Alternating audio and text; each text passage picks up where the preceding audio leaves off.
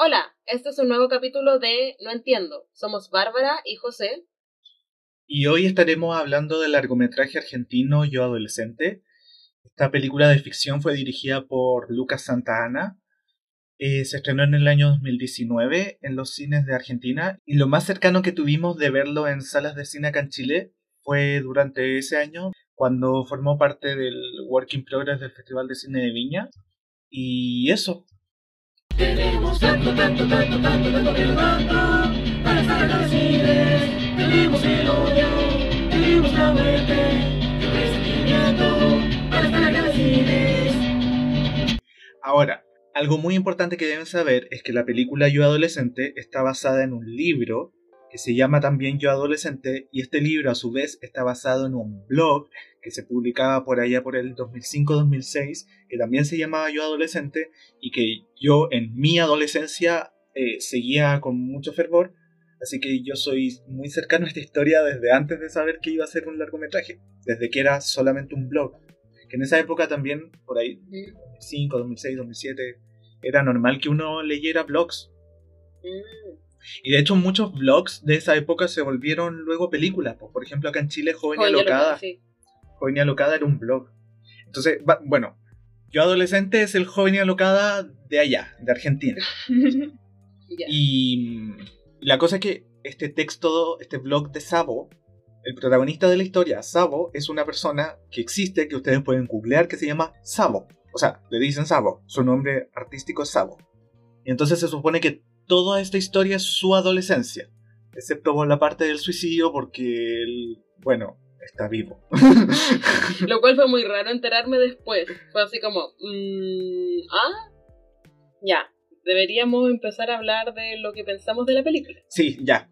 Tú que leíste el blog desde siempre y yo solo vi la película, obviamente tenemos visiones distintas de la historia, entonces me gustaría saber qué eh, decisiones narrativas a ti te gustan, cuáles te molestan, cuáles son diferentes del blog.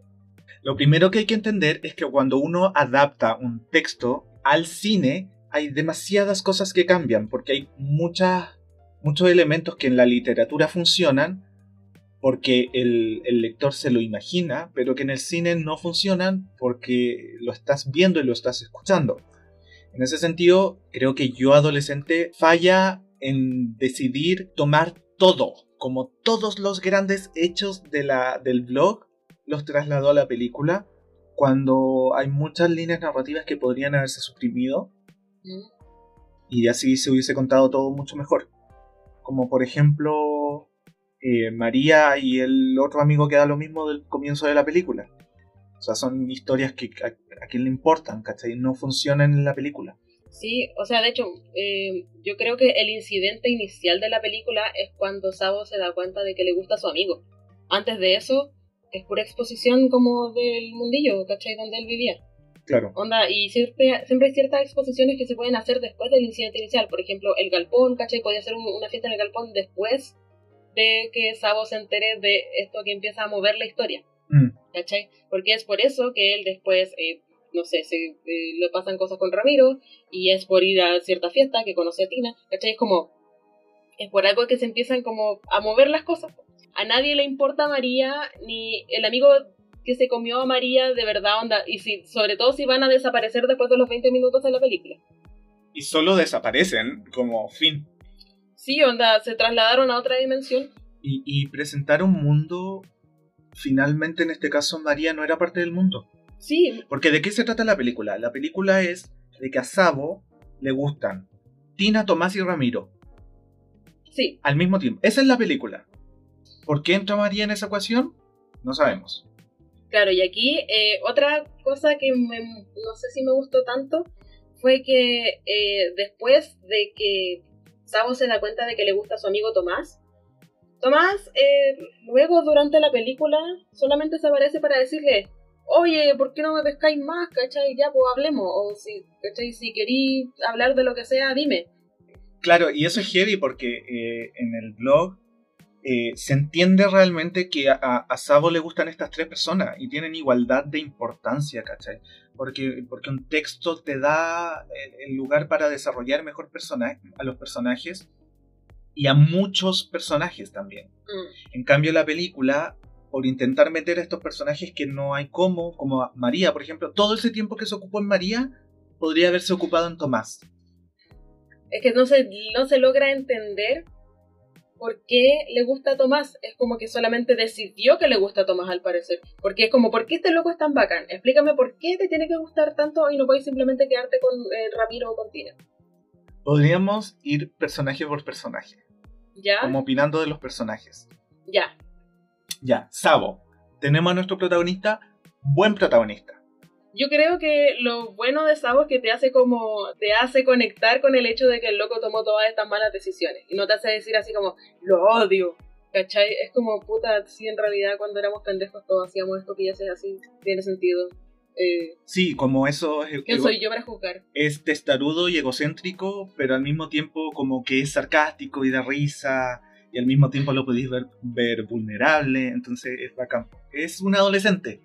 Sí, pues de repente trataba como, de, como el hoyo los papás, pero igual los papás eran así como, ya ven a sentarte mierda, entonces como que era como, bueno, ese, ese tipo de familia. Mm.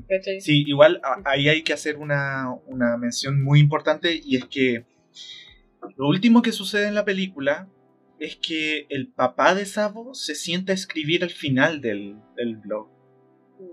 Porque Sabo dejó el blog inconcluso, entonces cuando lo publican, el último capítulo lo escribe el papá, que eso también sucede en el blog original, ¿cachai?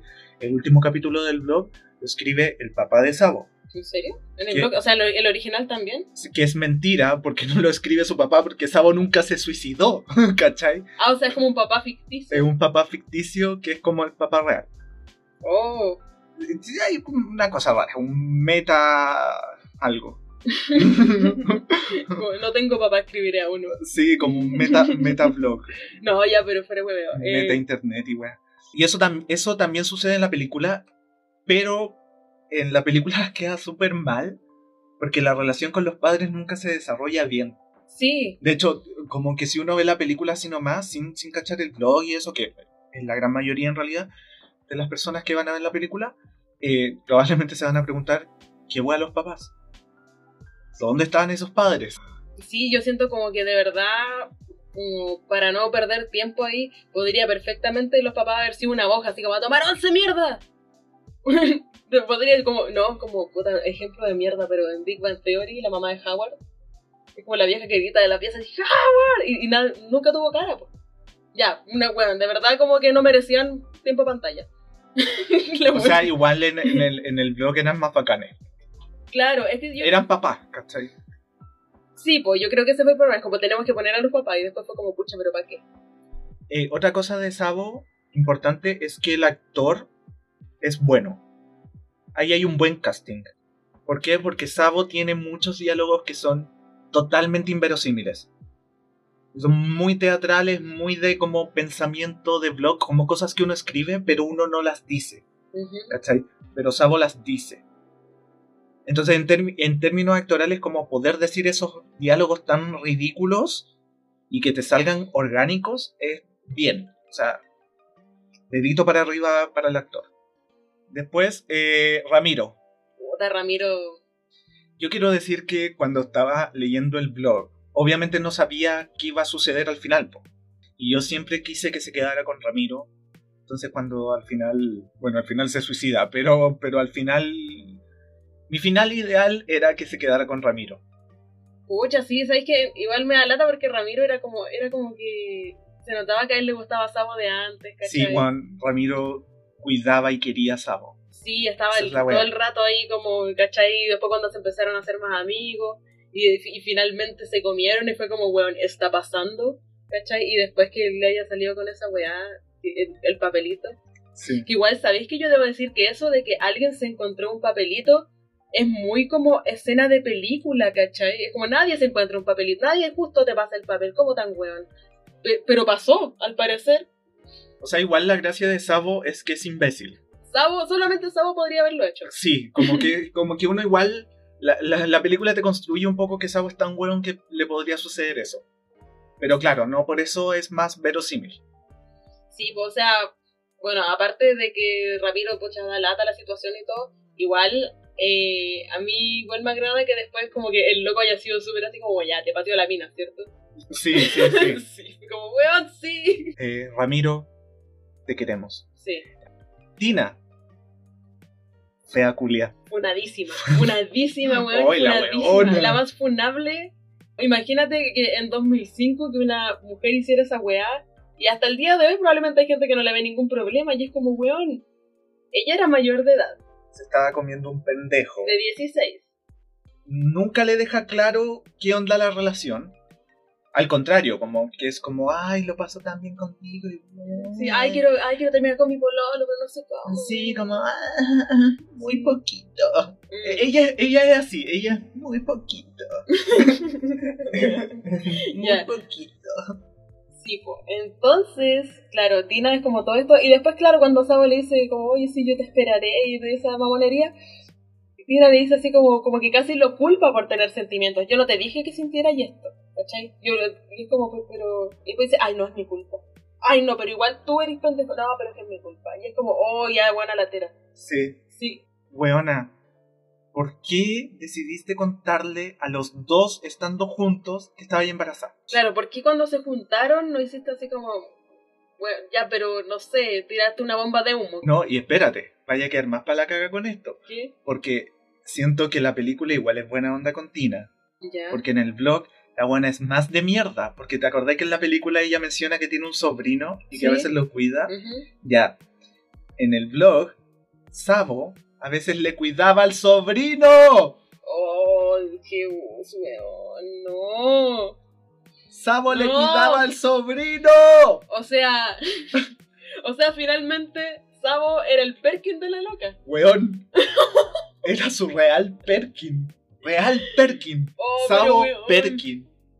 ¿Cómo elegís a Tina, weón? No entiendo. Ah, bueno, algo, otra cosa que quiero decir de Tina que quizás tiene que ver más con las opiniones estéticas es que el, el vestuario de Tina es como muy punky de mall. Sí, es muy punky de mol. Sí, punky falabella, weón. Sí. Eso.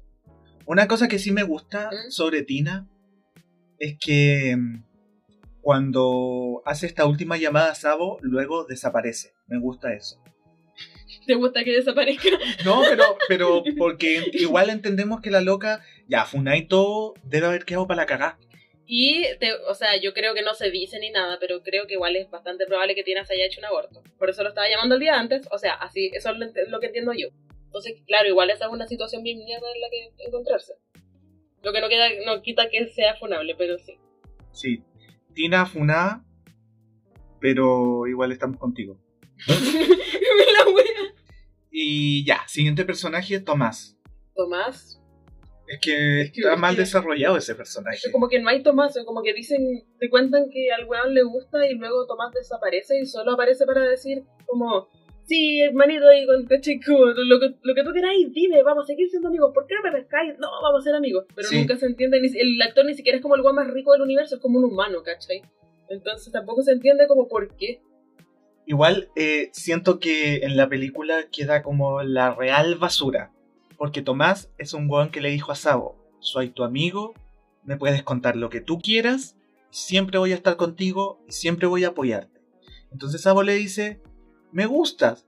Y Tomás le dice, bueno, se acabó nuestra amistad, tenemos que alejarnos. Fin, bomba de humo. Y bueno, vuelve cuando ya no te guste. Sí, una real basura. Una Sí. real persona de mierda. Igual el, el blog era más amable con, con Tomás. No era tan saco wea. No, es- esa- ese alejamiento no era tan inmediato. Mm. Ya. Siguiente personaje, Paul. El amigo muerto. ¿Sabéis qué? Ya, esto es una opinión narrativa. Yo siento que en la carta que le escribe Paul eh, y que aparece al final donde Sabo se roba las pastillas y se va a suicidar al techo, siento que es como el tipo de carta que uno lee cuando decide seguir viviendo, no cuando decides suicidarte. Y me parece súper raro como esa, esa voz en off, que claro, puede haber una propuesta ahí, pero no. Claro, porque la, la carta que le deja Paul a Sabo es una carta que lo invita a vivir. Y mientras Sabo lee esa wea, decide suicidarse. Sí, ya es como loco, escucha a tu amigo Paul, te está hablando de la tumba. Desde el más allá te está diciendo, loco, no, No lo hagas. loco, no, Sí. no, no. Entonces también me parece súper raro porque si esto fuera como una película muy feliz, quizá como esa es la carta que el loco dice como seguiré viviendo. Y bueno, en general el, el suicidio, todo el suicidio no lo vi venir. Porque siento que la película no tenía ese tono. Y no me refiero como a que hay caleta de películas que son como súper chistosas al principio y después pasa algo horrible. Y está bien. Pero nada de eso se vio venir en el sentido en que uno no, no tiene que adivinar la trama, pero tienen que haber indicios. Y creo que los indicios que hubo eh, se dieron como en base a, cosas muy random. Por ejemplo, la constante aparición de Sabo con la misma boleta de Nirvana que nunca se sacó. Siempre cuando Sabo estaba triste y sobre todo como en los últimos, no sé, 20 minutos de la película, el loco estaba con esa boleta de Nirvana y nunca más se la sacó. Y, no sé, y, te mostraban así como la revista de Kurt Cobain y cosas de Kurt Cobain. Claro, y cada vez que se hablaba del, del suicidio o de la muerte, había en la dirección de arte había algo de Nirvana. Había un parche en la mochila de Nirvana o alguna weá de Nirvana. Igual yo creo que tal vez no, no lo dicen tan no hablan porque en, la película sí se, se habla de Árbol, de Airbag, de otras bandas, ¿cachai? De Boom Boom Kid, pero son todas bandas argentinas, ¿cachai? Entonces yo creo que ahí hay una cosa más con los derechos que con de que claramente no podían poner la canción de Nirvana, ¿cachai? Entonces pues, querían como querían que apareciera de alguna forma. Y lo otro que yo también noté que había mucha referencia a Boom Boom Kids y a Fan People. ¿Cachai? Hasta en la casa de Tina, weón, había como un disco de Fan People. Entonces era como, ya, pero ¿por qué tantas? ¿Cachai? Yo, eh, o no, no sé si es porque yo me fijo en esas cosas o porque de verdad era como, aquí te voy a poner la misma era quizá, no sé. O sea, es que era como bandas de grunge o de punk o de rock ¿cachai? Como que también se menciona por ahí a los Ramones, y como que son esas bandas. En el blog se mencionaba a El Otro Yo, uh. que obviamente no se menciona en la, en la película porque el diablo. Porque, esa weá es llamar al diablo. No, y porque están más funeques que Tino. o Latina podría haber tenido como un póster del otro yo. ya, eso hubiese sido una propuesta interesante. como de que la Funeke tuviera un póster del otro yo. Como, ¿a quién tienes que funar? A Tina. ¿Por qué? El otro yo. porque no le importa morir. Sí, La buena no le importaba nada. La dura. Ya, el siguiente personaje es Agustín, el gay. O sea, hay muchos gays en esta película, pero es como el... como él es el gay. El gay, ¿cachai? Como su, su existencia como personaje es ser gay.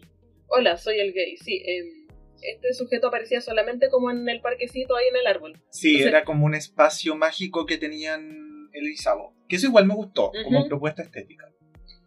Como siempre que hablaba con él, porque lo, que pasa con Agustín es que cumple la función de consejero.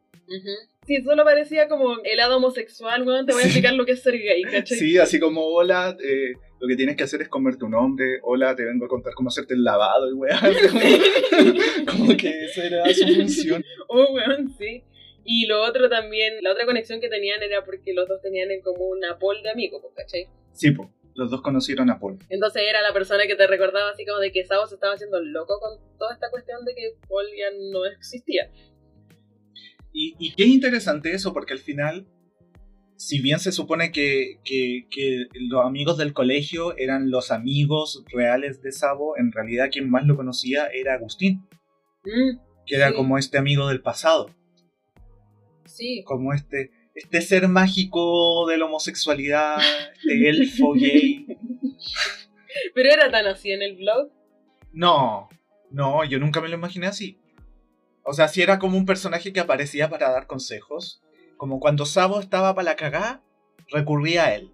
Pero es que en, en, la película es mucho más así, porque también tiene que ver con esta propuesta estética de que se veían siempre en este arbolito, como que iba a consultar así como con los espíritus del bosque. sí, así como, oh, grandes espíritus homosexuales.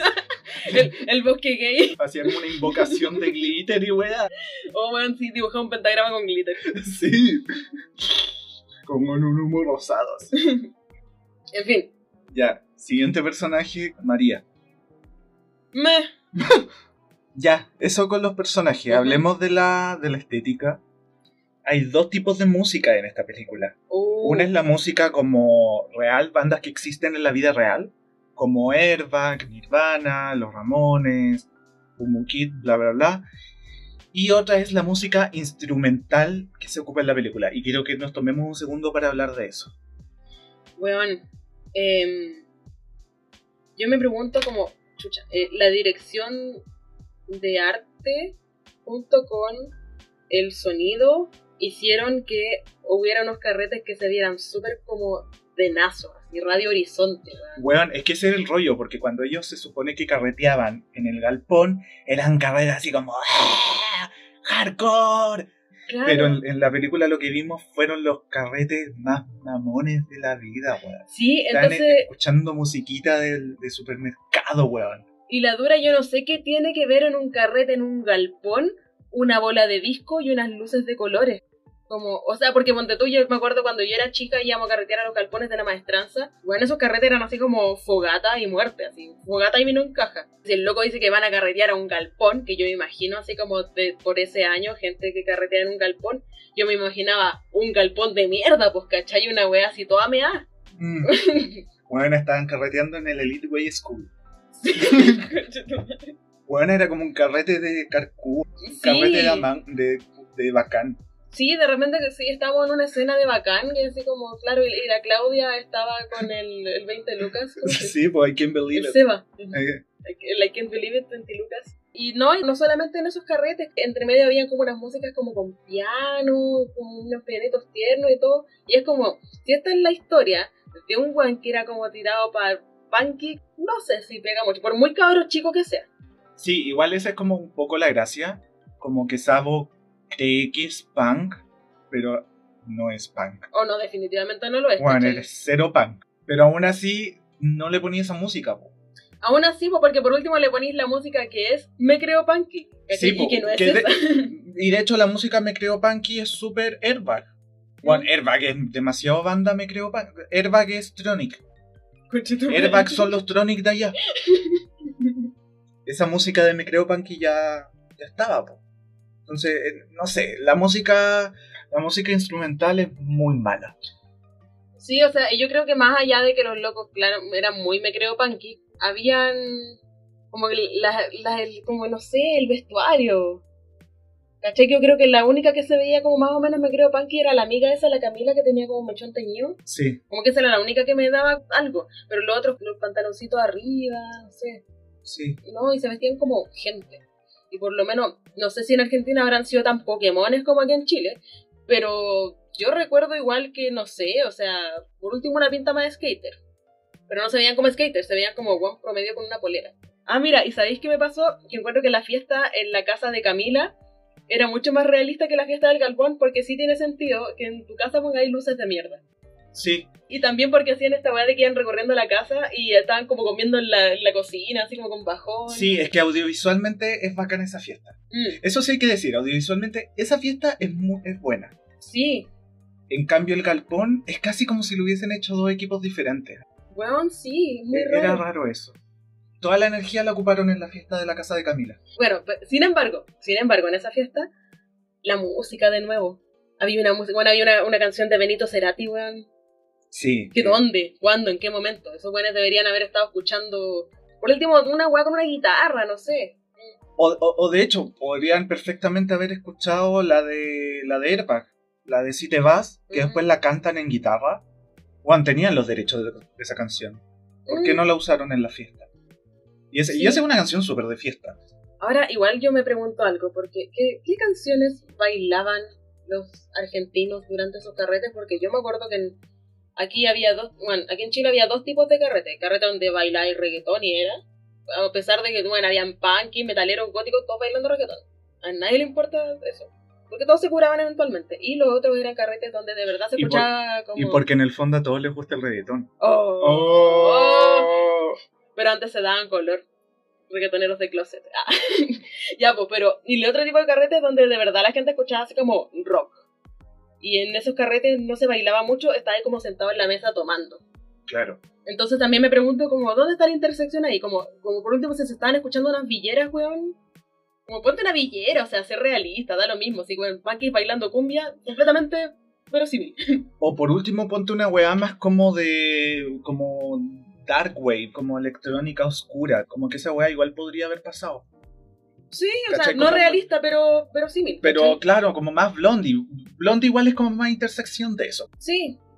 quiero decir algo de la fiesta, que caché que cuando Sabo así encuentra a Tomás tirando con Florencia, que era la niña que le dijo, ah, vaya a rebotar. Y bueno, no rebotó, y después eran pareja. Entonces, bueno, esa escena es muy rara porque la niña que es Florencia está como muerta, weón. Oh, no, no sé, pero sí iban en toma 25, weón, porque la loca ya estaba chata, así como, ya la buena yo no estaba ahí. Entonces, claro, y en un momento, por un mini momento, yo me pasé el rollo así como de que, oh, te cachai, loco la drogó. Y fue como, ah, no, no, solamente de. Solo actuaba como el pico. Sí, la loca solamente había olvidado que estaba haciendo esa toma, ¿cachai? sí, o sea, como que se quedó dormida en el set. Ah, y además, algo que yo noté es que, bueno, hay una secuencia ahí como de que se empieza a comer a Tina, se empieza a comer a Ramiro, se está comiendo a los dos al mismo tiempo. Y la previa con Tina, así como cuando ella se saca la polera y todo, eso sí lo muestran. Pero con Ramiro es como, siempre están vestidos y siempre es como que se dan un beso y corte.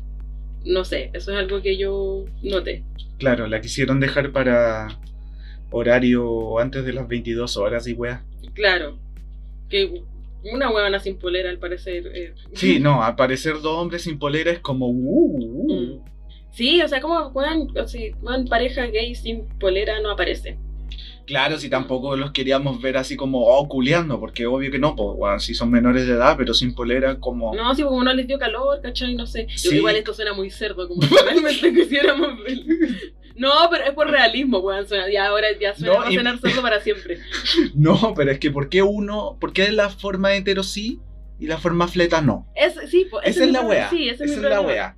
Ya, caché que encuentro que es bacán que aparece Peipacoa pero eh, cuando está así afuera de Boom Kid esperando a Tina y empiezan como, ya se empiezan a comer y empieza a sonar Pipacoa de fondo, ¿cachai? Que como que la mezclan un poco con una música épica de mierda cuando podrían haber dejado solo la original como con la guitarra y todo. Y que además ya, ya tenían los derechos, o sea, el otro, el Tomás ya la había cantado entera, entonces como que igual. No, ¿y por qué chucha estáis poniendo música encima de Peipacoa, weón? Eso. Tremenda canción, por la cresta. ¿Por qué la quieren arruinar así? Bueno, como mencionamos, la película sucede mayoritariamente en el año 2005, entonces también trae como esta nostalgia de lo que era esa época. Una de las cosas que me gustó fue que el ringtone de Sabo era la canción de Árbol que aparece al principio. Y eh, es muy chistoso porque yo me acuerdo que en esos tiempos, con esos teléfonos Nokia, uno armaba sus ringtones. También se habla como de Fotolog y de Ares. Las personas que éramos adolescentes en esa época es bacán. Igual siento que ahí hay algo que no está bien recibido y es si van a apelar a la nostalgia de quienes éramos adolescentes en esa época o van a buscar enganchar a los adolescentes de esta época. Siento que chuteaban para los dos lados. Bisexuales, bisexuales. claro, y también pasa mucho que una de las cosas que más queda como raro es como que igual, a pesar de que quizás son adultos que fueron adolescentes en esa época, queda como una historia contada por adultos. Porque, bueno, básicamente es como una mezcla entre la banda sonora que es como media de bacán o, de Rebelde Way. o no sé, como ese, ese mensaje final del papá de Sao escribiendo en el, en el blog, ¿cachai? Es muy así como niños, no consuman drogas. Sí, sí. Bueno, el final es Don Graff. Sí, dale un mordisco a la delincuencia, sí. Don Graff. No a las pastillas de tu mamá. sí. Yo creo que la película hubiese sido muy genial si se hubiese terminado en la escena del suicidio. Eso podría haber sido un buen final. Sí, hubiese sido mucho más potente. Si el funeral y y después el hada gay con el papá escribiendo en el blog. Toda esa weá yo lo hubiese sacado. A pesar de que yo sé que sucede en el blog, pero de hecho en el blog ya no, no funcionaba tanto. Sí, igual por ejemplo me pasa que ya, ese, ese final, igual el plano tendría que haber sido un poquito más largo, como para que te dieras cuenta, o oh, ¿cachai? Porque a mí me pasó que fue como corte, funeral, y yo así como, ah, de verdad, se murió. Onda, no lo encontraron se murió. ¿Pero por qué? Como yo de verdad, o sea, nunca pensé porque era como, ya, esto fue un intento de suicidio. Ya lo van a encontrar. Ya, la wea, ¿cachai? Y fue como, ah, no, no, se murió en serio. Uh, ya, ¿y por qué? ¿Pero por qué sigo viendo esto? ¿Cachai? Como, fue como porque la, la, película estaba tan desde el punto de vista de Sabo que después como que aparezca gente afuera, ¿cachai? Es como... Sí, pues como es raro, por eso en ese sentido tiene... Como tiene más sentido que termine como con el loco sentado ahí en el techo. Fin. Mm. ¿Es la adolescencia? ¿Es la adolescencia adolecer? Bárbara, te pregunto. Oh, ¿Es la adolescencia estar enojado con la vida? Bárbara, te pregunto. ¿Es la adolescencia que te gusta Nirvana? Bárbara, te pregunto. ¿Es la adolescencia? Weón, basta. Ya, palabras al cierre. A mí me gustó la película, así sumando y restando me gustó. Es bueno, es una película que se puede ver, es una película entretenida, es una película que de hecho yo les diría que vayan a verla si es que no la han visto y de verdad escucharon todo esto con todos los spoilers. como película, aparte, así como apartándola del texto original, funciona. Eh, solo le sacaría la parte de María y el amigo que da lo mismo. Pero eso. Eh, sí, a mí también eh, me gustó, como mencioné, tiene aciertos y desaciertos.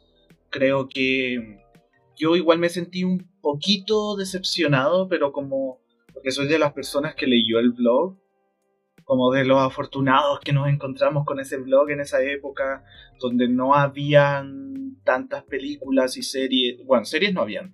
Y en ese sentido fue como, qué bacán que están haciendo esta película, y cuando la vi dije como, ay, no me gustó tanto, pero qué bacán que se hizo, como qué bacán que más personas conozcan esta historia que para mí, cuando yo era adolescente, fue importante el próximo capítulo va a ser sobre hueveo y después el subsiguiente va a ser sobre cine.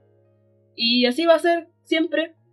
¿O no? O no, no, no sé no, siempre. No, no sé, pero al menos eso es lo que estamos tratando de hacer ahora. Ya, chao.